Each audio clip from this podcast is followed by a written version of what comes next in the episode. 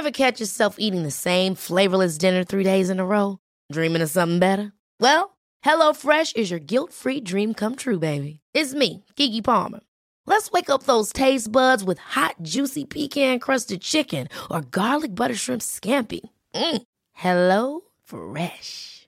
Stop dreaming of all the delicious possibilities and dig in at HelloFresh.com.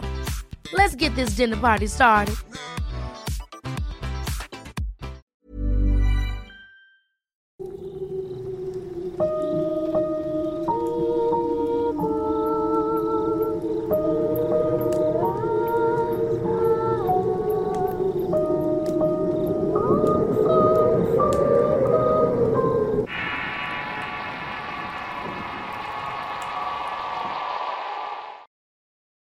El castigo.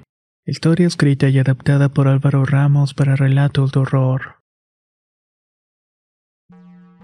Fui maestro en una primaria hace casi 20 años. Era una escuela particular, o sea, no era de las escuelas de gobierno. Eso hacía que hasta cierto punto nos hicieran trabajar más ya que había que desquitar la colegiatura que le cobraban a los alumnos. Aparte de las clases que se tienen que dar conforme a lo establecido en la Secretaría de Educación, habían también actividades extraordinarias. En mi caso yo también era maestro de música. Cuando recién me contrataron me advirtieron que en esa escuela las cosas eran un tanto diferentes, pero yo no imaginé que tanto. Voy a empezar por contarles un poco sobre el sistema educativo. Los alumnos ahí tenían voz y voto y lo digo de manera literal. Los maestros solamente éramos conductores. Los que realmente llevaban las clases eran los chicos.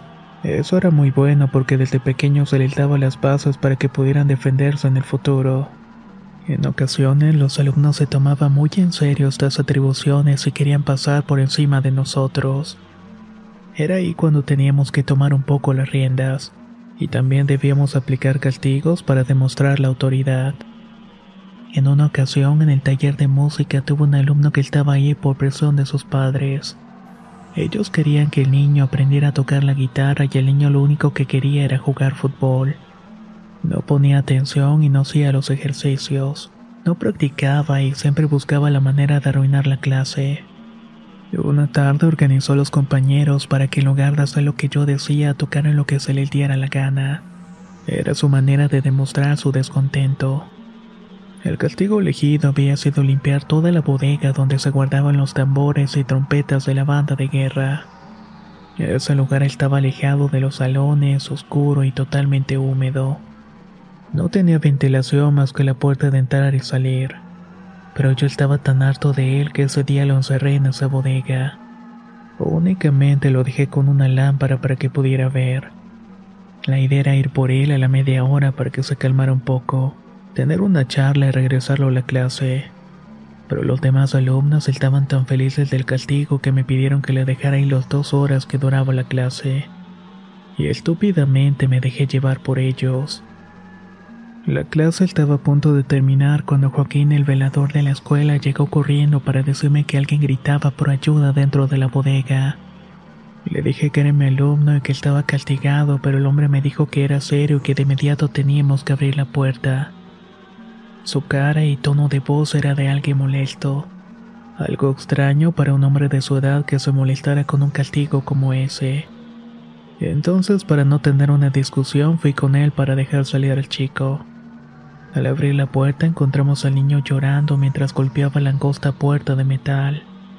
Gritaba desesperado que lo dejaran salir y al hacerlo corrió despavorido a la dirección. Allí estuvo llorando hasta que sus padres fueron por él. Acabas de meter en un problema bastante grande, dijo Joaquín. Efectivamente, aquel castigo me había costado a mí un regaño monumental. El director estaba tan enojado que si no hubiera sido por la intervención de otros maestros me hubieran corrido en ese momento. Obviamente me disculpé con el chico y la familia, pero también les expliqué el porqué de la decisión. Cosa que no les importó y me amenazaron con demandarme si algo le pasaba al pequeño. Yo mi interior realmente pensaba que no era para tanto. Dentro de mis castigos estaba limpiar dos bodegas de la escuela, la de los instrumentos musicales y la de las herramientas. Acepté cabalmente, pues tampoco quería perder mi trabajo, por lo que el resto de la semana me quedé hasta el anochecer para limpiar y arreglar el mobiliario. También tenía que pintar las paredes y bancas viejas. Fue durante la primera tarde de mi castigo cuando Joaquín se me acercó a contarme una historia que más o menos era así. Hacía varios años atrás, un grupo de alumnos de familias adineradas tenía la actitud como de ser dueños de la escuela. No respetaban las reglas y hacían lo que quisieran. Mentían para meter en problemas a los maestros y maltrataban a sus compañeros y sus familias siempre los defendían. Una tarde mientras se celebraba una fiesta se les ocurrió la buena idea de jugarle una broma a un compañero del salón. El muchacho era el típico niño estudioso que no tenía muchos amigos. Era delgado, pecoso e introvertido y usaba unos anteojos que provocaban la burla de los abusivos. El nombre del muchacho, según Joaquín, era Sergio. El plan era llevar a Sergio a la bodega que en ese tiempo era donde guardaban los libros viejos, papeles de años anteriores y también los artículos de la limpieza. Lo iban a encerrar ahí hasta que se acabara la fiesta y con el ruido de la música y la emoción nadie escucharía los gritos. Según ellos, una broma inocente y nada más. El lugar no solamente era oscuro, sino que los productos de limpieza y la gran cantidad de papel y cartón que se almacenaba provocaban en su interior una gran cantidad de humedad y hongos. El calor de ahí también era un asunto a tomar en cuenta, pues era un lugar perfecto para que animales como víboras y otros insectos se hicieran de las suyas en la bodega. Ese era su lugar perfecto para vivir. Se dice que el chico gritó hasta el cansancio y obviamente nadie lo escuchaba. En algún punto les pidieron a todos los alumnos acercarse para tomarse una fotografía y al darse cuenta que faltaba Sergio comenzaron a buscarlo.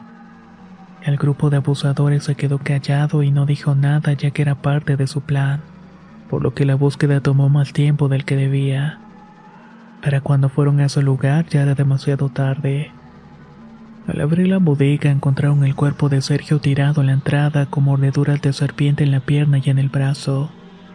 Se infiere que la primera mordedura fue en la pierna, pues cuando lo sacaron de ahí tenía la sangre coagulada. Intentaron reanimar al chico, pero había pasado tanto tiempo que había perdido la vida. Aquello debería haber desatado un escándalo no solamente en la escuela, sino en la ciudad completa. Pero al ser los hijos de familias poderosas, las cosas se manejaron de manera callada y nunca hubo justicia para la familia del pobre Sergio. Según Joaquín, la familia pasó años intentando que su caso fuera escuchado, pero nadie se atrevía siquiera a mencionarlo. Había sido un evento muy traumático para todos, en especial para la madre del niño que se sumergió en una depresión tal cual que una noche tomó casi un frasco entero de pastillas para dormir. La señora no despertó de esa y dejó solo al padre del niño que juró vengar la muerte de su familia. Mientras el hombre me contaba esa historia, sus ojos se llenaban de lágrimas. Un sentimiento que me transmitió y ahora entendía por qué ese día se había puesto tan molesto por el castigo. La única advertencia que me dijo fue que cuando entrara ahí por nada del mundo debía cerrar la puerta. Con aquella historia en mente tomé mis precauciones de ese lugar, pues el miedo al ser atacado por una serpiente o algún otro insecto venenoso era latente. No sé si era por aquella historia o porque sentía culpa por haber tomado aquella decisión, pero dejé esa bodega para después. Esa tarde me puse a arreglar algunas bancas de mi salón de clases. Obviamente si iba a estar trabajando extra varios días, al menos iba a dejar mi lugar de trabajo impecable. Joaquín se paseaba por los pasillos como inspeccionando que yo no hiciera alguna estupidez. El primer día salí de la escuela que hace las 8 de la noche. Al despedirme me di cuenta que el velador tomaba café y sacaba su cena de una lonchera como las que usan mis alumnos. Al verlo sonreí un poco pues la imagen era sumamente tierna. Ver a ese solitario hombre sentado comiendo con su lonchera me recordaba a mis alumnos. Fue un regalo, me dijo al darse cuenta de que lo había notado.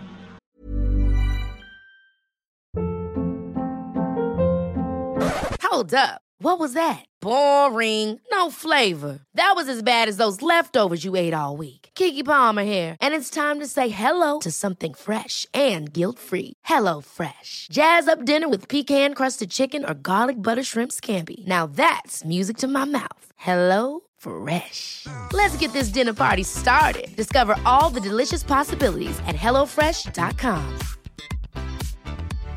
If you're looking for plump lips that last, you need to know about Juvederm lip fillers. With Juvederm Volbella XC and Juvederm Ultra XC, your lip look, whether it's subtle or bold, can last up to one full year with optimal treatment and no additional maintenance. Find a licensed specialist and see if it's right for you at juvederm.com today. That's J U V E D E R M.com. Add fullness to lips in adults over 21 with Juvederm Volbella XC or Juvederm Ultra XC. Do not use if you have severe allergies or a history of severe allergic reactions, or if you're allergic to lidocaine or the proteins used in Juvederm. Tell your doctor if you have a history of scarring or taking medicines that decrease the body's immune response or that can prolong bleeding. Common side effects include injection site redness, swelling, pain, tenderness, firmness, lumps, bumps, bruising, discoloration, or itching. As with all fillers, there's a rare risk of unintentional injection into a blood vessel, which can cause vision abnormalities, blindness, stroke, temporary scabs, or scarring.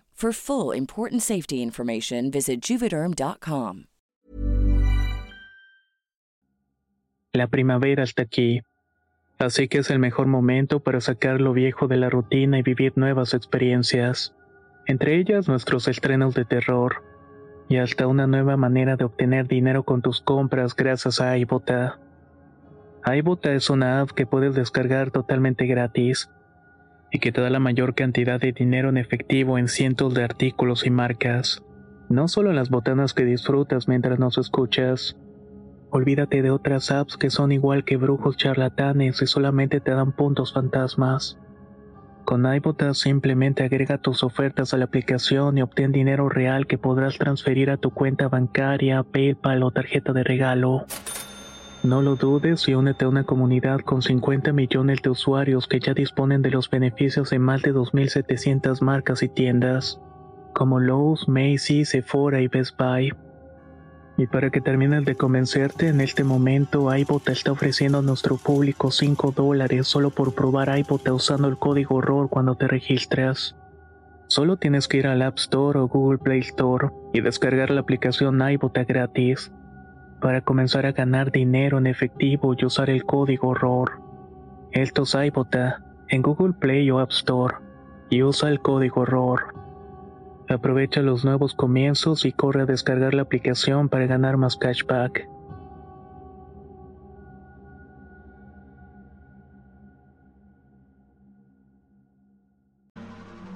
Al llegar a casa me di cuenta que había dejado las llaves en la escuela.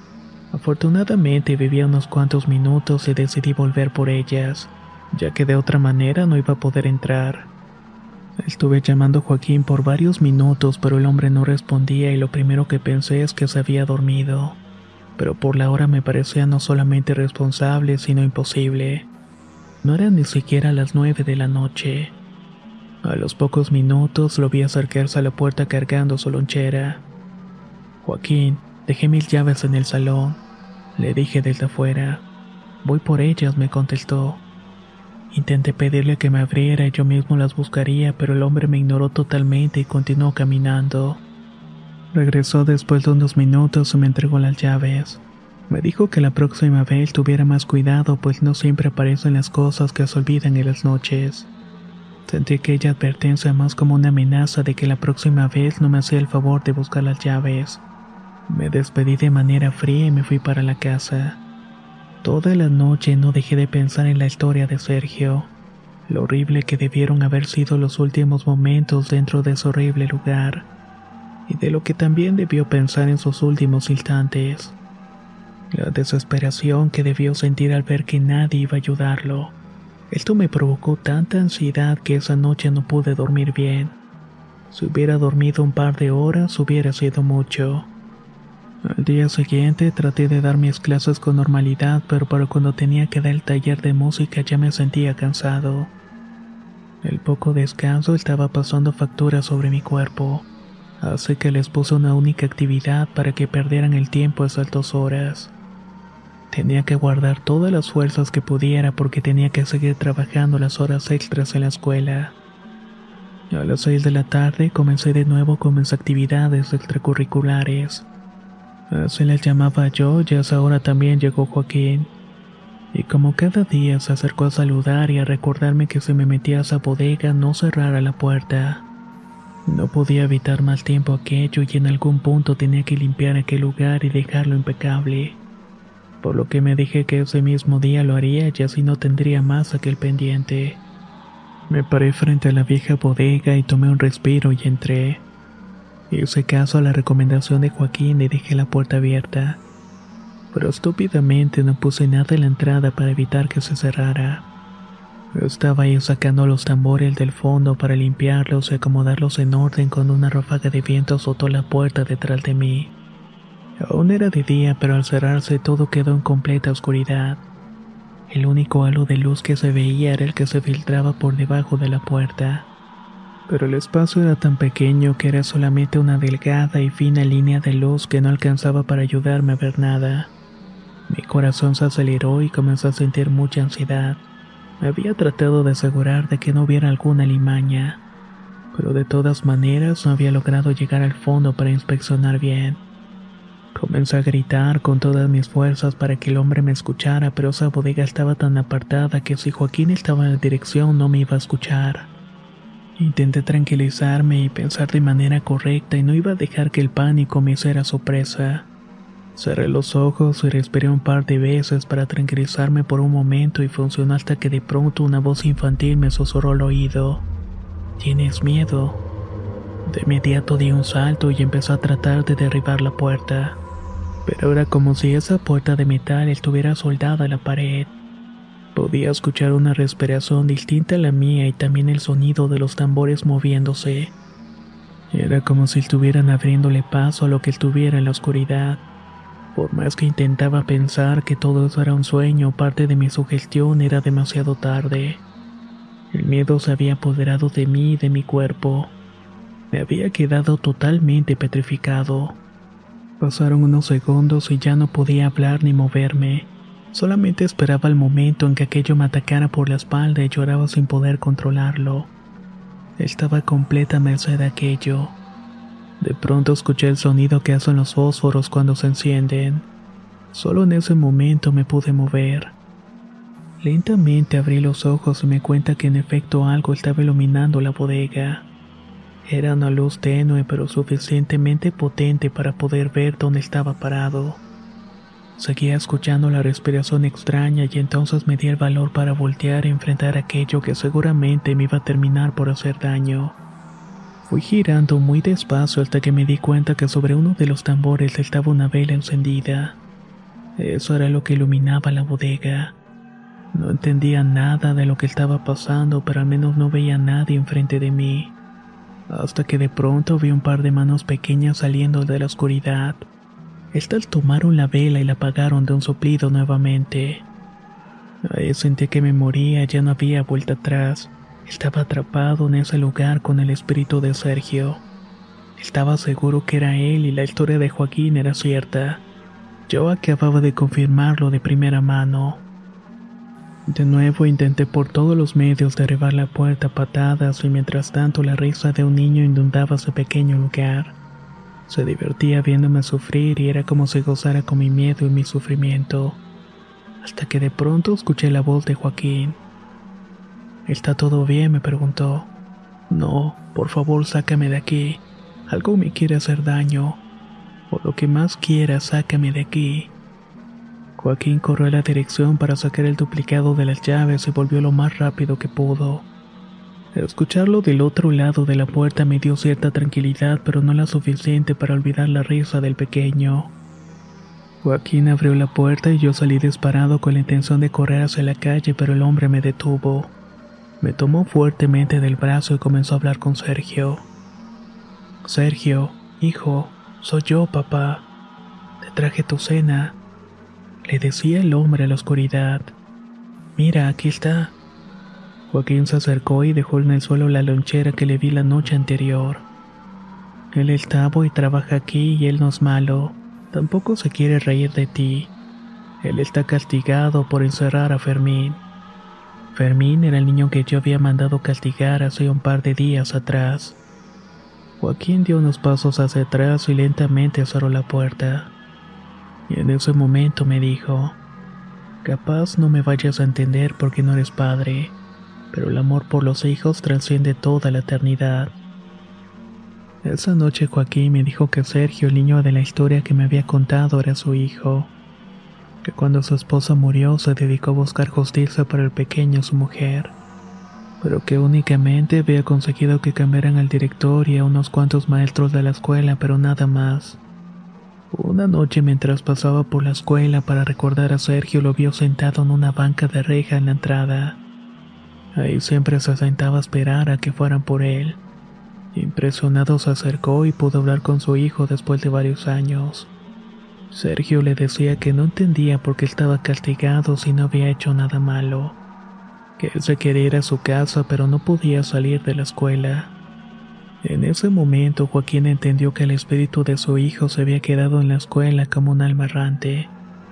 Así que dejó su trabajo y se convirtió en el nuevo velador de la escuela para estar cerca de su hijo. Aquella historia no solamente era conmovedora, sino que también era tétrica y macabra al mismo tiempo. Si me hubiera contado la historia completa antes de vivir aquella horrible experiencia, seguramente no lo hubiera creído. Y hubiera pensado que el tipo estaba completamente loco. De hecho, mi compromiso con la escuela me hubiera obligado a reportarlo, pues alguien con esa mentalidad no podía estar cerca de los chicos. Pero repito, me la contó después de haber experimentado en carne propia todo eso. Le prometí Joaquín nunca contar nada de lo que pasó y menos hablar sobre su identidad. De alguna manera me había salvado y tenía que regresarle el favor. Días después le pedí a Fermín que me contara lo que había sucedido esa tarde en la bodega. El chico seguía molesto conmigo, pero cuando le dije que me había pasado algo ahí dentro y le mencioné la vela, el chico se puso a llorar. Cuando se tranquilizó me hizo prometer que no le contara a nadie, que no quería que los demás niños pensaran que estaba loco. Según él, mientras estaba ahí encerrado, la lámpara que le di se apagó y comenzó a desesperarse por la oscuridad lo aterraba. Comenzó a gritar por ayuda y en ese momento una vela se encendió y una voz de otro niño le dijo, No te preocupes, yo te voy a cuidar. Fermín dijo que si no hubiera sido por Joaquín seguramente algo le hubiera pasado a causa del miedo que sintió en ese momento. Ese fue el último año que Fermín estuvo en la escuela y nunca más lo volví a ver. Por mi parte, seguí dando clases ahí por muchos años, hasta que por cuestiones familiares tuve que emigrar a otra ciudad. Cuando me fui de ahí, Joaquín seguía siendo el velador y cada día más viejo y con menos fuerzas pero con unas ganas enormes de seguir trabajando en ese lugar. Hace unos años me enteré que Joaquín había fallecido de un infarto cuando lo encontraron estaba sentado pacíficamente en su sillón.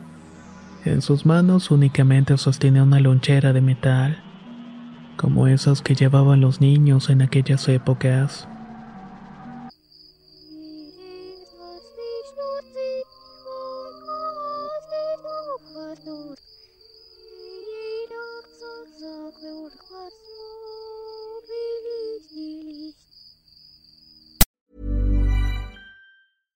Hey, it's Paige DeSorbo from Giggly Squad. High quality fashion without the price tag. Say hello to Quince. I'm snagging high-end essentials like cozy cashmere sweaters, sleek leather jackets, fine jewelry, and so much more. With Quince being 50 to 80% less than similar brands.